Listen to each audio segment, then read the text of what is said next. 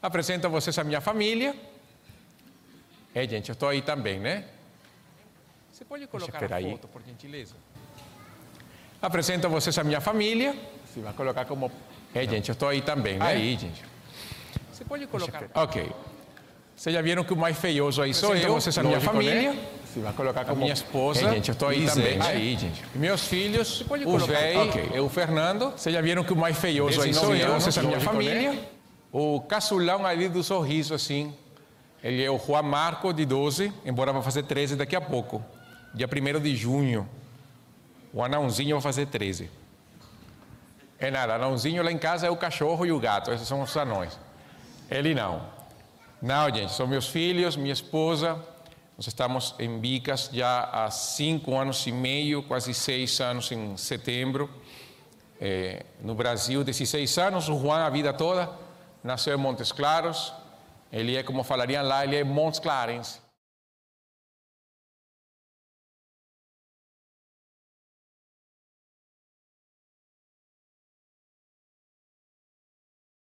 reconhecê-los. É, principalmente quando me vem um feioso de novo. Então, gente, nós ontem, é, no Congresso, quem esteve ontem? Pode levantar a mão quem esteve ontem? Que bom.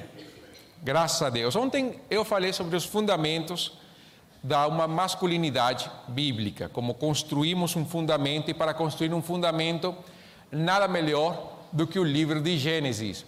E, eu, e hoje eu quero fazer um pulo de alguns anos na frente. Eu quero falar sobre herança.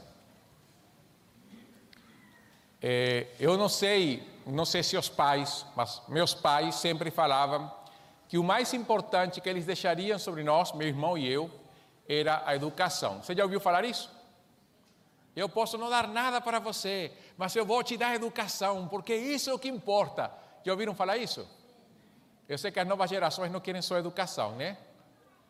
Sempre querem algo mais. Mas enfim, estou brincando, né?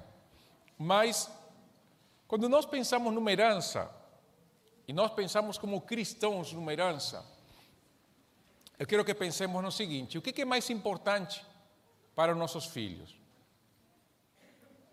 Pessoas constroem a vida pensando nos filhos. Pai, mãe, é uma, é uma autonegação, como eu falei ontem. Nós vivemos numa autonegação. Mas ao mesmo tempo, nós fazemos isso porque cremos nas novas gerações.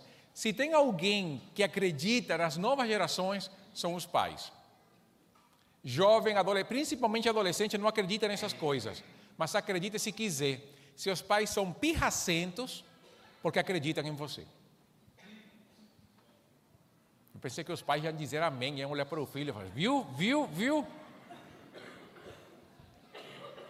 Todo final de discurso dos meus pais, e eu faço a mesma coisa, todo final de discurso eu falo, eu falo isso porque eu amo você. Eles não acreditam, vão correndo de mamãe e a Lisete fala, é verdade. O que, que nós construímos? Qual é o nosso maior desejo? Eu quero mostrar para vocês o que acontece quando o conceito de herança não é bíblico. E é claro não adianta somente falar do problema sem falar de uma solução. Mas vamos falar do problema primeiro? Juízes, capítulo 2. Já tem mais de um falando ai, ai, ai. Juízes, capítulo 2, vamos pelo verso 6. Juízes 2, 6.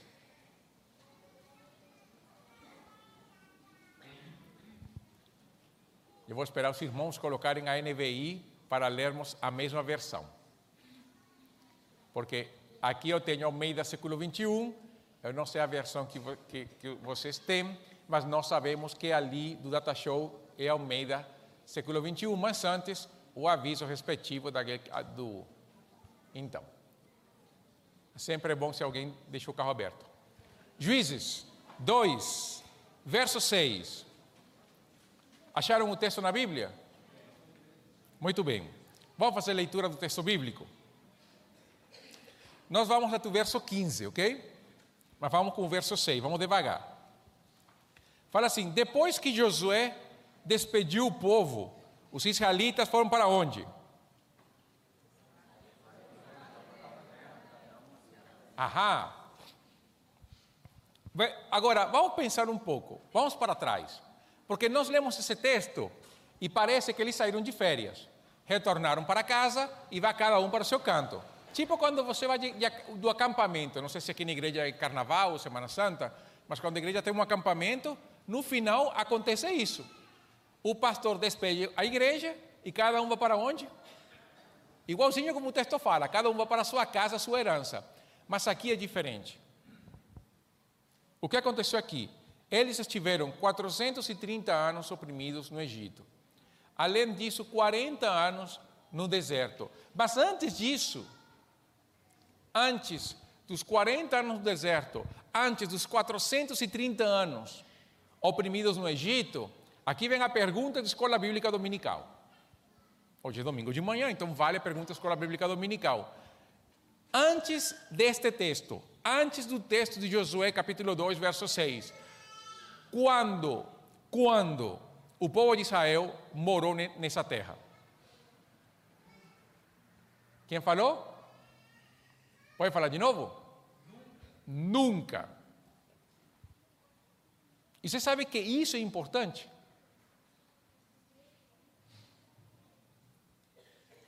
Quem já morou, veja a pergunta, quem já morou em outro país? Não estou falando de, de, viagem, 15 dias, 30 dias, morar em outro país. Um ano, dois anos. Quem é estrangeiro aqui? Vai que seja, né? A gente fala aí não isso. Quem, bom, eu não mais, não posso falar isso mais. É, quem já morou em outro país? Ninguém. Veja, aham, alguém levantou. Quanto tempo? Cinco anos. É, meu amigo, aí é tempo, viu? Sim. 14 anos. Aí é a vida. Dois anos. 20.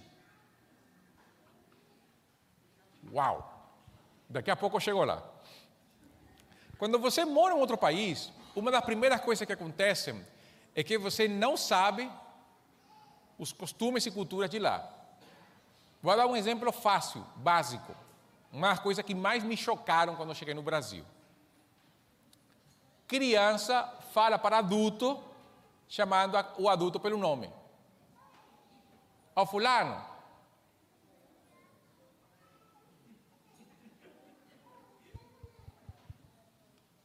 Por quê? Porque eu fui criado, quando, quando uma era criança, eu falava para alguém, fulano, eu sentia a minha orelha ficar se contornando, se torcendo. Mamãe e o papai olhando para mim, Senhor Fulano, Senhora Fulana, Senhor Fulano, Senhora Fulana. E de repente chega alguém, ó oh, Roberto. Hum. O quê? E eu fui pesquisar e é a coisa mais normal. Então, é errado? Não, errado estava eu, mas eu não sabia. Eu achava que a criança era mal educada. Mas eu reparei que é a coisa mais comum eu tive que aprender.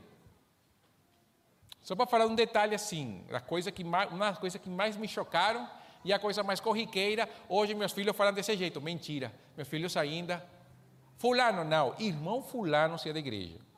Irmã fulano se é da igreja, assim não. Para aqui é normal, eu sei, mas... Enfim. O povo de Israel não sabia o que era viver em liberdade não sabia o que era habitar na terra. Eles não somente ocuparam a herança, mas tiveram que reaprender. Aprender a viver no lugar onde Deus os colocou. Moisés não fez isso, os patriarcas não tiveram essa experiência, Josué também não, por pouco tempo. Essa liberdade cria perguntas: o que fazer? Moramos 40 anos em tendas, agora nós estamos em casas. Acabou o maná, bora plantar?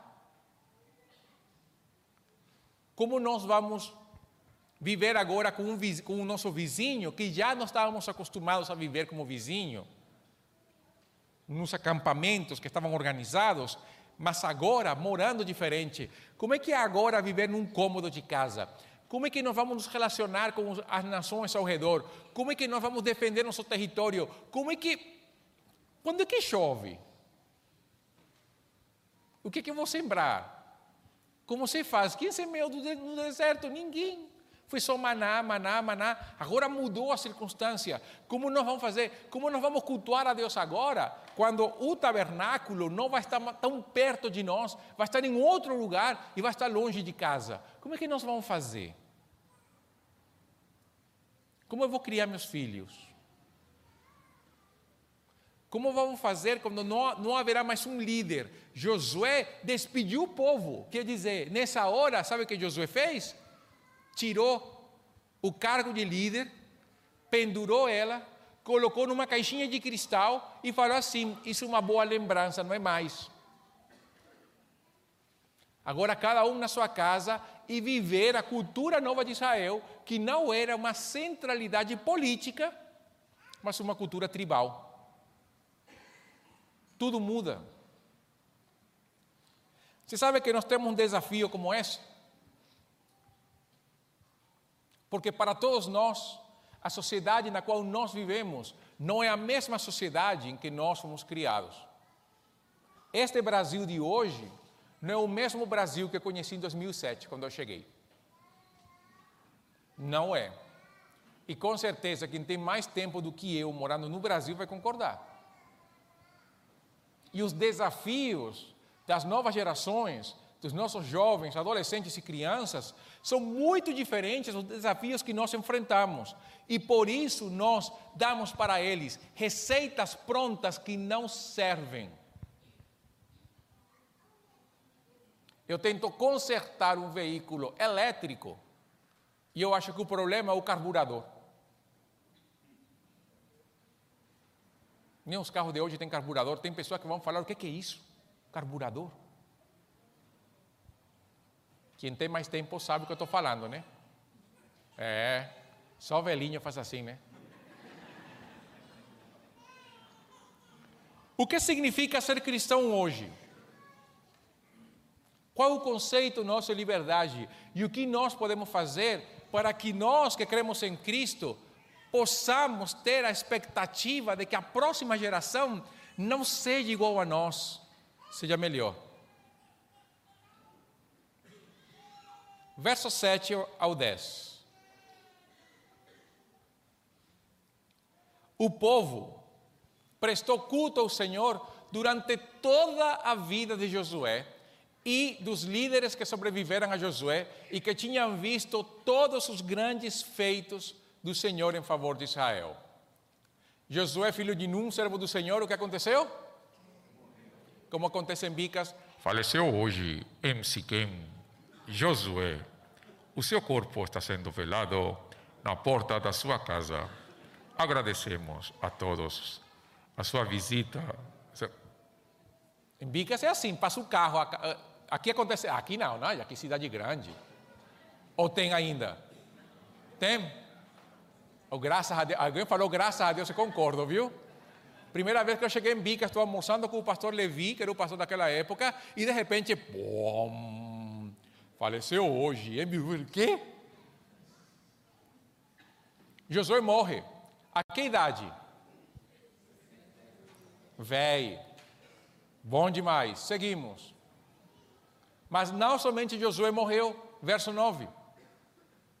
Foi sepultado na terra da sua herança em Timnat Heres, nos montes de Efraim, ao norte do monte Gaás. Verso 10. Depois que toda aquela geração foi reunida, seus antepassados, e paremos ali. Pode tirar o texto só para. A segunda parte do verso 10, não quero que ninguém leia. Foram morrendo de um a um. As referências morrem. Josué, os sacerdotes, os guerreiros, o que nós podemos chamar os desbravadores.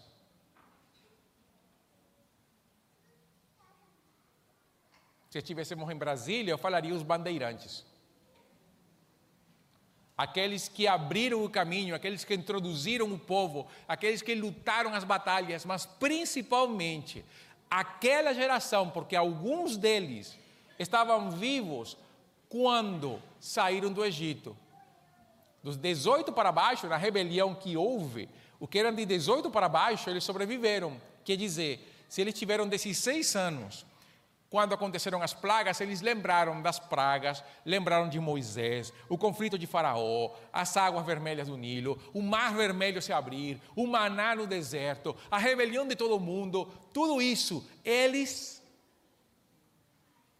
presenciaram, mas ao mesmo tempo foi essa geração que tomou a espada, entrou na terra, lutou, pelejou, viu a glória do Senhor libertando o povo, de, o povo de Israel, dando vitória e tomando posse da terra. Toda essa geração morreu.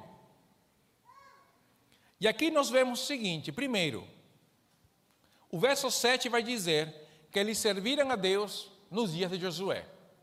Enquanto Josué vivo, o povo estava com Deus, cultuando. E a segunda geração, aqueles que sobreviveram a Josué, também, todos eles, cultuaram ao Senhor. Já pensou que esse, esse tipo de coisas acontece nas nossas igrejas? Esta igreja é nova. Então pode ser que o que eu vou falar não aconteça aqui. Tem uma geração que plantou igrejas, evangelizou, abriu campos missionários, pregavam em tudo quanto canto, era pau para toda obra. Foram para a rádio, escreviam no jornal, pregavam nas escolas, ia para cá, ia para lá, faziam de tudo. Parece que as pessoas não trabalhavam. E trabalhavam, mas do trabalho servir a Cristo, atender família, voltavam para casa, e era esse processo. Essa primeira geração são os Josué da vida. Aquela geração que parece que o dia tinha 40 horas. Porque quando eles sentam com os netos a contar e falam, eu na minha época, quando eu era novo, e a criança pensa, há muito, muito tempo, numa galáxia muito, muito longe, muito distante. E ele vai contando história, vai falando tudo o que fizeram. Aí você começa a contar as horas, e você fala, vem cá, esse dia tinha 40 horas? Como é que conseguiam fazer tudo? Essa geração é a geração do Josué. A maioria das igrejas da nossa, da, do nosso estado foram plantadas por pessoas assim. Muitas igrejas foram plantadas assim. Nesse, nesse voluntariado. Às vezes o pastor era empurrado pelo, pelo trabalho da igreja. O pastor não era quem dizia, vamos abrir um campo. Era a igreja que falava, pastor, tem um campo que precisa ser aberto. A gente já está lá. Que ir e o pastor era empurrado pela congregação, no bom sentido, né? Então a maioria desses pastores contam daquela época, uma época que as igrejas eram completamente ativas. Acabava o culto de manhã, iam almoçavam todos juntos, iam evangelizavam, retornavam, tomavam banho e iam para o culto à noite.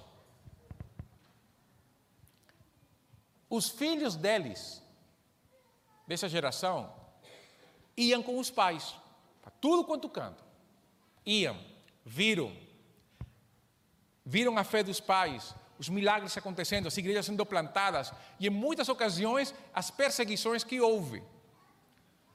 Os tomates sendo lançados, o ovo sendo lançados, as igrejas sendo depredadas, os empregos sendo tirados. Esses filhos viram isso. E eles cresceram com uma fé ancorada na graça de Deus, mas ao mesmo tempo tendo um exemplo de pais maravilhosos. E eles contam daquilo que seus pais fizeram. Mas há um detalhe: eles não têm nada próprio para contar. Eles contam: meus pais fizeram, meus tios andaram, todos eles abriram.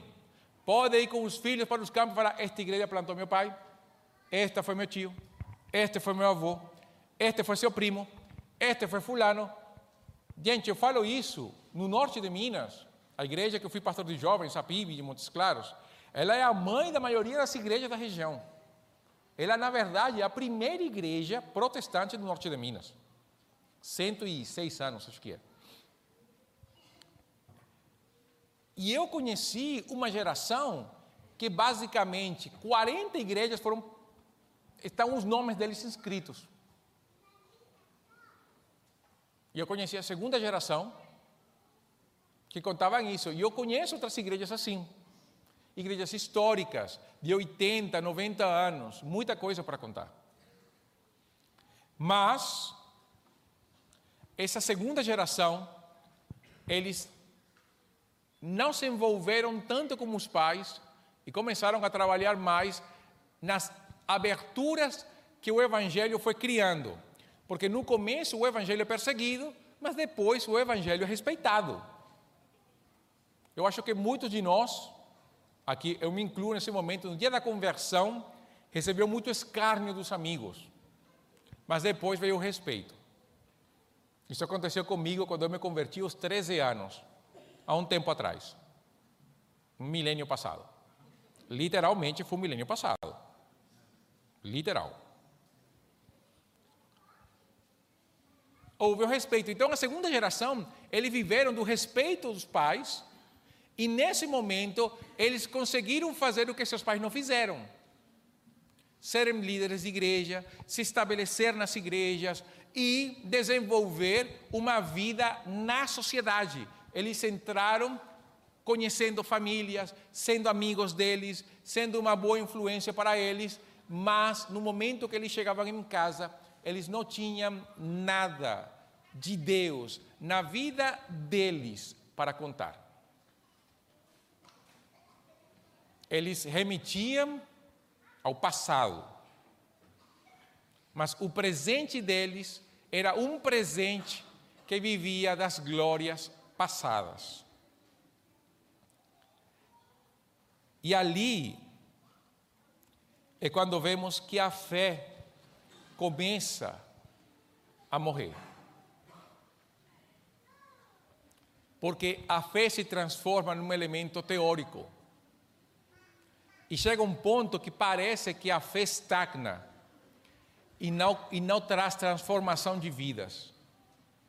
Os testemunhos da geração anterior são de pessoas que, na sua conversão, abriram mão de tudo, sabiam faz, distinguir o certo e errado na palavra de Deus, foram bem doutrinados, receberam ensino de qualidade, mas a segunda geração, por alguma razão, não teve isso. Eles aprenderam o conceito de vida cristão, como ser um bom cristão, mas não tiveram fundamentos na palavra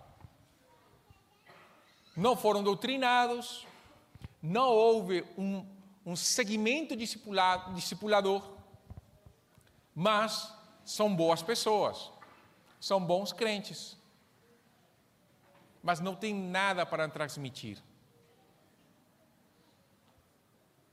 Não tem o que dar.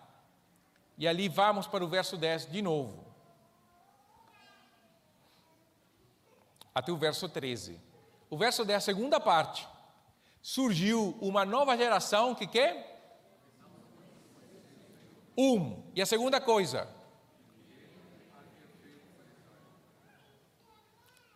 Deixa o 10 um momento. Eles não conheciam Deus, mas a geração anterior conhecia.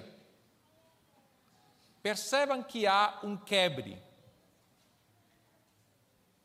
Mas também eles não conheciam a história de Deus. Sabe por quê? O que acontecia com o maná ao dia seguinte? Alguém podia comer o maná do dia seguinte? O que acontecia com ele? Como que era? Era podre? Tinha bicho. Alguém quer comer isso? Ninguém. Eu acho que nem cachorro quer comer isso. Quando nós queremos reaquecer a comida velha e dar para nossos filhos, o que acontece é que isso não alimenta. Eles falam do Deus dos seus antepassados, mas ele não é o Deus deles. É, meu pai é crente. Meu avô, oh, meu tio, uhul, crente demais. E você? Eu vou na igreja. Porque eu não quero que ninguém fale que eu sou religioso. Eu não quero que ninguém me veja como fanático. Esse quebra geracional comumente se vê como?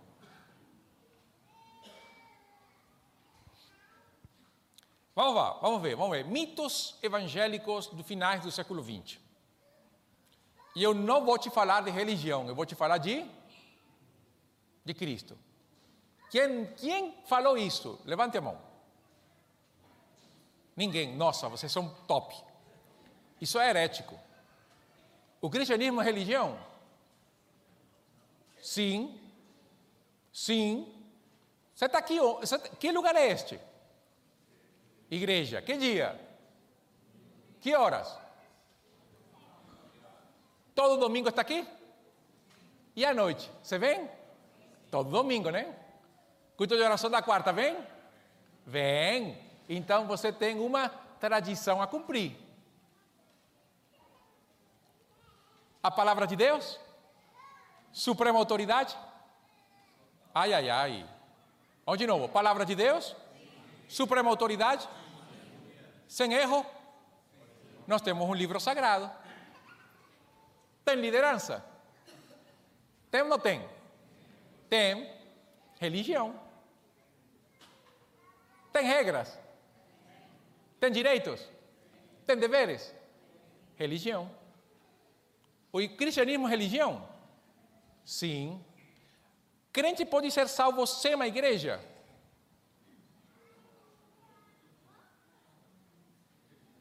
Não. Não. Porque para um cristão, uma característica de um filho de Deus, é que ele quer se congregar. Entendeu? Por isso é que está aqui. Por isso que, por isso que nós estamos aqui. Então, quando nós falamos para as pessoas, o Evangelho não é religião, é um estilo de vida. Sabe o que nós estamos dizendo para as pessoas? Conhecer a Deus não é importante. Basta seguir a regra. Farisaísmo. E por isso que é mais fácil pregar moral que o evangelho.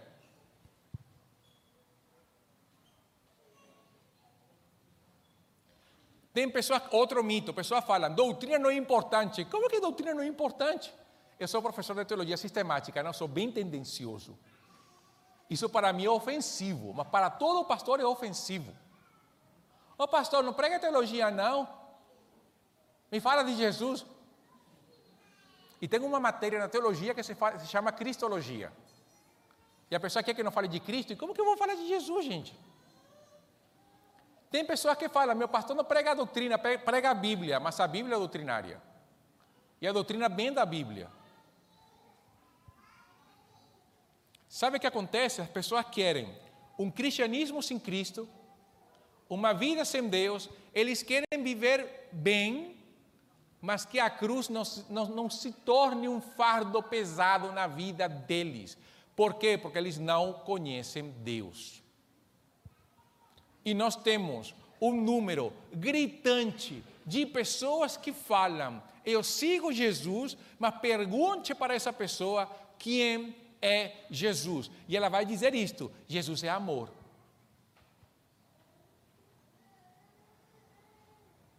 E você pensa, só? É, porque Deus é única e exclusivamente amor. Aí você pensa, Jesus é o Filho de Deus, o Verbo encarnado, eterno Filho de Deus, desde antes da fundação do mundo, sendo Deus eterno, trino, maravilhoso, autor e causa da criação, autor da salvação, aquele que nos dá vida, nosso grande mediador, e ele vai botar tudo isso numa palavra amor? Não. Isso está incompleto e errado. Ah, Deus é amor, Ele é amor. Mas vamos lá. Qual é o atributo de Deus mais citado na Bíblia? Se fala amor, está errado.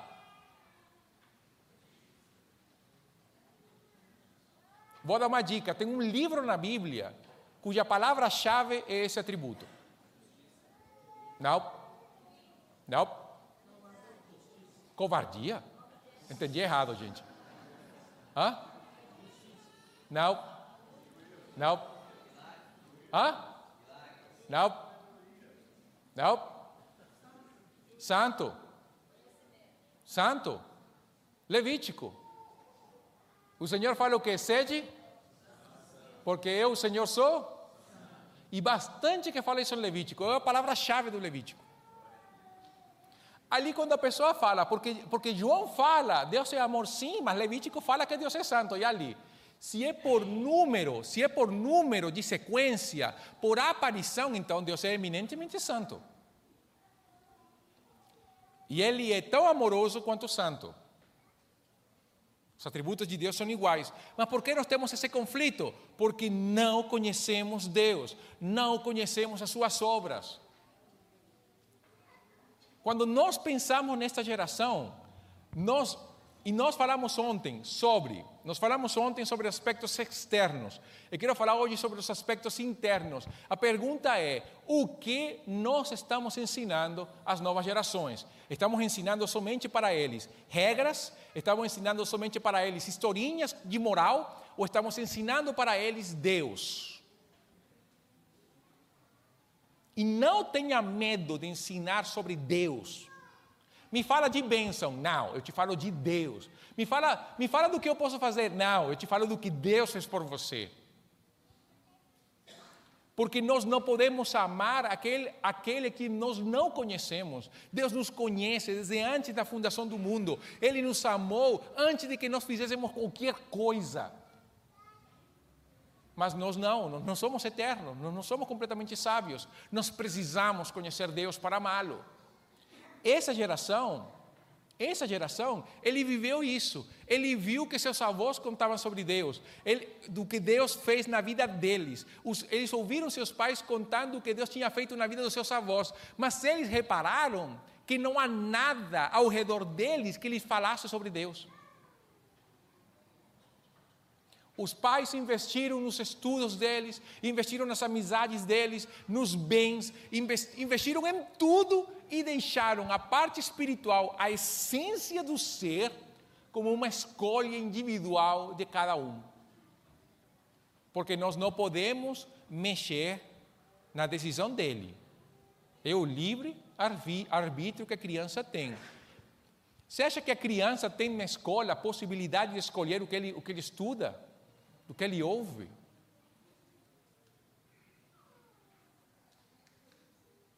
Não. Nós não podemos, e aqui entra pai, mãe, professor DVD, entramos todos nós, nós não podemos negligenciar o ensino bíblico a aspectos que são consequências do conhecimento de Deus. Nós temos que começar ensinando sobre Deus. Veja a Páscoa celebravam a Páscoa e a pergunta era: o que, que isto quer dizer? E a, e, e a Bíblia fala: e dirás aos teus filhos: nós éramos escravos no Egito, mas o Senhor nos tirou. O Senhor, então eles associam Deus como libertador, associam o nome de Deus a Salvador e ao mesmo tempo por uma obra de Deus, a Páscoa. Aí nós estamos na ceia. É o nosso. Bom, nós somos batistas. O que é a ceia para nós? Memorial. Memorial de quê? O sacrifício de Jesus. Aí a pessoa fala: Jesus morreu por amor? Sim e não. Porque na cruz, Romanos 1,17 fala que a justiça de Deus se cumpre os nossos pecados ali, a ira de Deus sobre Jesus, para que nós tivéssemos a vida eterna. Então, no momento da ceia, é um momento perfeito para lembrarmos, lembrarmos da obra de Jesus na cruz. E falar da obra preciosa de Jesus na cruz, o preço que foi pago a favor da nossa redenção. Batismo é igual. A nossa condição perante Deus, como Deus nos salvou, nos resgatou e como nós publicamente manifestamos essa obra preciosa de Deus em nós. Mas veja, sempre Deus na frente. Nunca, ah, porque eu me converti. Não, não, vem cá, é, você se converteu, beleza. Mas quem te converteu? Quem te chamou? E por que você é salvo? Por Cristo. Por Cristo. Quando Deus é o centro, nós podemos evitar este processo. Vamos para o verso 11. O que, que o povo de Israel fez? Fizeram os filhos de Israel o que era mal perante o Senhor. Eles prestaram cultos balins, 12, abandonaram o Senhor, Deus de seus antepassados, que os havia tirado do Egito, e seguiram e adoraram vários deuses dos povos ao redor, provocando a ira do Senhor. 13. Abandonaram o Senhor segunda vez e prestaram culto a Baal e a Astarote. Calvino chegou a dizer que o homem é uma fábrica de ídolos. Porque quando nós não adoramos a Deus, algo ou alguém adoramos. E comumente o que nós adoramos é aquilo que nós mais falamos.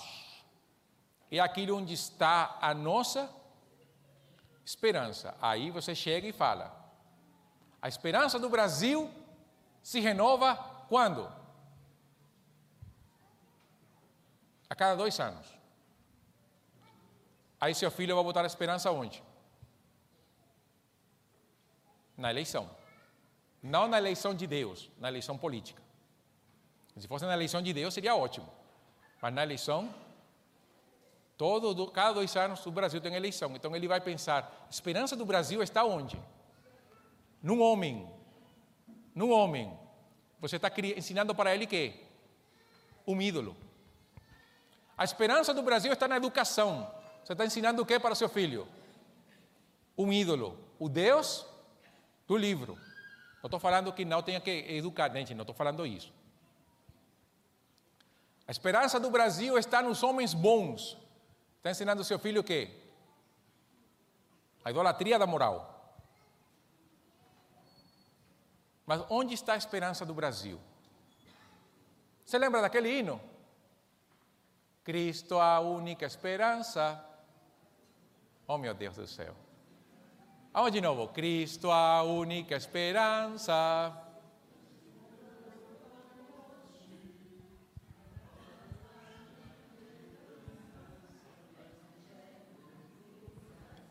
A gente esquece esse hino, né? A gente esquece desse hino. Aí tira Cristo, aí tira Cristo e coloca qualquer outra coisa. O povo de Israel começou a adorar outros deuses, porque quando nos afastamos de Deus surgem os ídolos. Surgem. E ali vem a questão: é mais difícil tirar os ídolos do que você acha. Você sabe quem tinha um ídolo em casa? Sabe quem? Como o rei Davi. Sabia isso? Que Davi tinha um ídolo em casa? Você sabe. Na Bíblia, nós temos o caso quando Saul queria matar Davi. Davi estava casado com Mical. O que que Mical coloca na cama para enganar o, o rei? Um quê? Um ídolo, uma estátua. Essa estátua era um ídolo, o ídolo do lar. O homem segundo o coração de Deus tinha um ídolo em casa. Sabe por quê? Porque é difícil fugir da idolatria. Nós temos ídolos, todos nós. Tem aquele que nós queremos jogá-lo fora e volta e meia vamos no lixeiro e pegamos. Tem aquele que temos guardado num canto que ninguém sabe e conhece. E na nossa escuridão abrimos o ídolo e louvamos: Tu és o meu Deus, livra-me. Você quer que seu filho siga o Senhor? Você quer que a juventude siga o Senhor? Você quer que os adolescentes sigam a Cristo? Que eles vejam que a sua adoração, que a minha adoração, ela é direcionada somente a Deus, a esperança. Como eu falei uma vez para meus alunos, a escatologia e a soteriologia estão muito ligadas. Salvação sempre tem a ver com esperança esperança presente e esperança futura. Onde eu coloco a minha esperança, esse é o meu Salvador. Nós temos que evitar que a nova geração preste culto a Baal e Astarote. E pior, preste culto a Baal e Astarote achando que está cultuando o Senhor. Nós temos que evitar isso. E sabe qual é a solução disso? A primeira, eu vou pular o verso 14 e 15, porque o tempo passou e eu, eu me, me tive um pouco com outras coisas. A primeira solução para isso é a pregação de hoje à noite, então não vou dar spoiler da pregação de hoje à noite. Mas eu quero mostrar o segundo texto, 2 Timóteo, capítulo 2. 2 Timóteo, capítulo 2. O que nós podemos fazer? Como nós podemos vencer esse desafio? A pregação de hoje à noite tem a ver com o lar. Mas a segunda, este segundo texto tem a ver com a igreja. Por isso que a igreja entra neste processo. Mas quando eu falo da igreja, eu falo de nós, famílias, envolvidos no processo. 2 Timóteo capítulo 2, os primeiros dois versos. Paulo fala: Tu, porém, filho meu, fortifica-te na graça que é em Cristo Jesus. E aqui vem o segundo verso, verso 2. Prestem atenção no verso 2.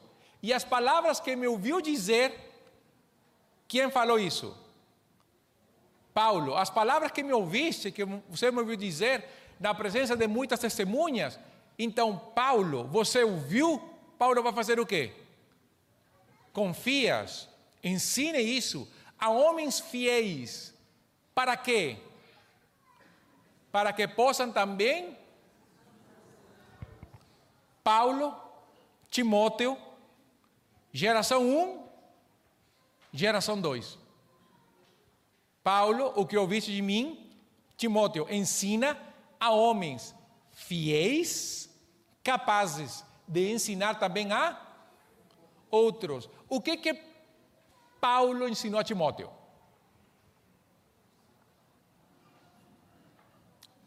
As Sagradas Escrituras a doutrina, a Bíblia, o conselho de Deus. Quando a igreja se fundamenta na palavra e ensina a palavra em todas as áreas de ensino, seja domingo, escola bíblica, quarta, pequenos grupos, quando ela ensina a palavra, é transmitida a homens que são capazes de ensinar a outros as mesmas palavras, é garantido pela glória do Senhor, pela presença e poder do Espírito, pela obra de Cristo na cruz, porque é Deus quem fala, é garantida que a próxima geração seguirá. Se não todos, um bom número. Porque tem a questão do coração também, né? Nós precisamos sermos pessoas bíblicas. Nós queremos ter uma geração que siga o Senhor, que ame o Senhor, que viva para Deus. Nós queremos que nossos filhos tenham, e nossas filhas tenham do seu lado homens e mulheres tementes de Deus, que não tenham que buscar no mundo o amor, o estabelecimento de famílias, mas que sejam pessoas também cristãs e convertidas. Ensine a palavra. Que conheçam Deus que conheçam o Evangelho. Você pode ensinar o que seus pais fizeram no passado, mas é necessário que você também faça a obra de Deus. Que você também se envolva no ministério da igreja. Que você também atue na igreja. Homem, o chamado do ensino é nosso. É nós. É você. Sou eu. Bote mão na massa também e, e participe da igreja. Esteja aqui presente, se voluntarie para ensinar, se voluntarie para cantar, se voluntarie para qualquer coisa, para visitar as congregações, para liderar os pequenos grupos, para fazer tudo o que tem que fazer. O que está faltando na igreja, pastor, que eu me prontifico? Porque eu quero que meus filhos vejam que servir a Deus é um prazer. E quando você se reúne com eles, você vai falar: olha, olha o que Deus fez hoje na igreja, olha o que Deus fez hoje no pequeno grupo, olha o que Deus fez hoje em tal lugar. Testemunhe para eles que Deus é real, porque as novas gerações não estão, não estão olhando Deus de uma maneira real. Estão como o tempo de Ezequiel: Deus deixou a terra, Deus abandonou a terra. Não, Senhor. A glória do Senhor está presente em todo lugar. Nós que não enxergamos, então que abramos nossos olhos, mostremos através da Bíblia. Filho, vem cá, vou te ensinar a Bíblia aqui. Vamos.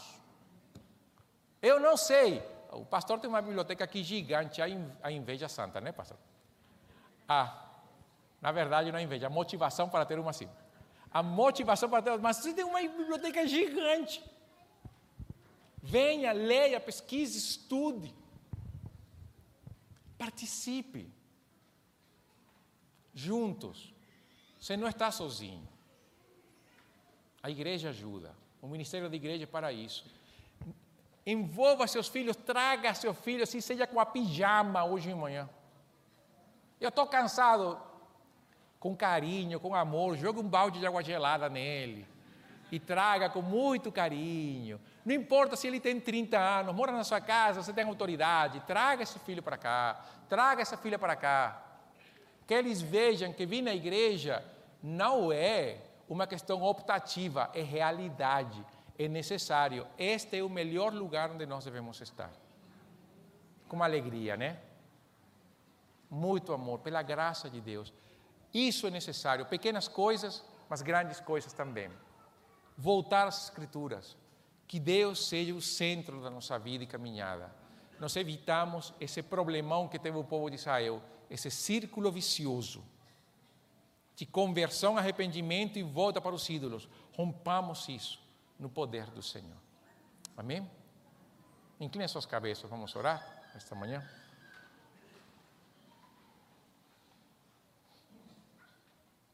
Senhor, muito obrigado.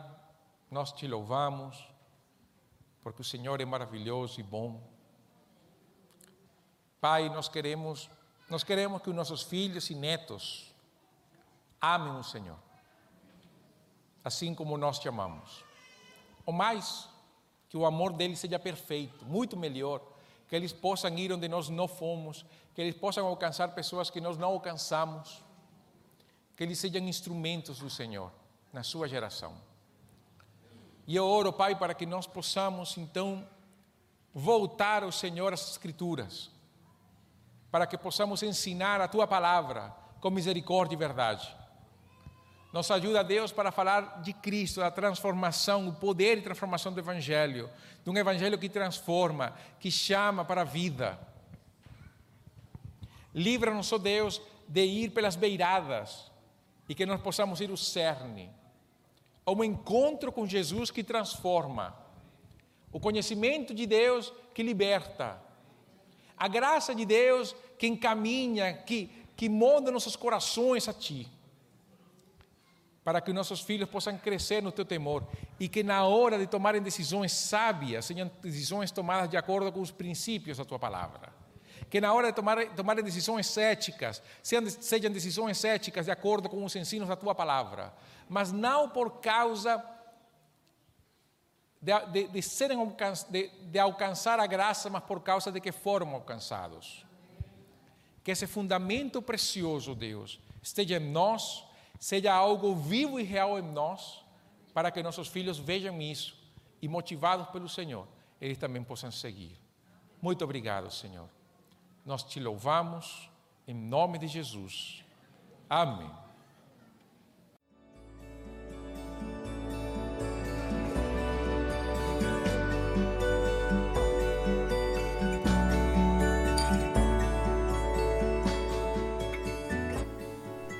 A Igreja Batista do Bom Retiro tem plena convicção de que a palavra de Deus é poder para salvar e transformar vidas. Nosso desejo é que essa mensagem tenha alcançado seu coração. Para saber mais sobre quem somos e em quem acreditamos, acesse ibbrpatinga.com.br.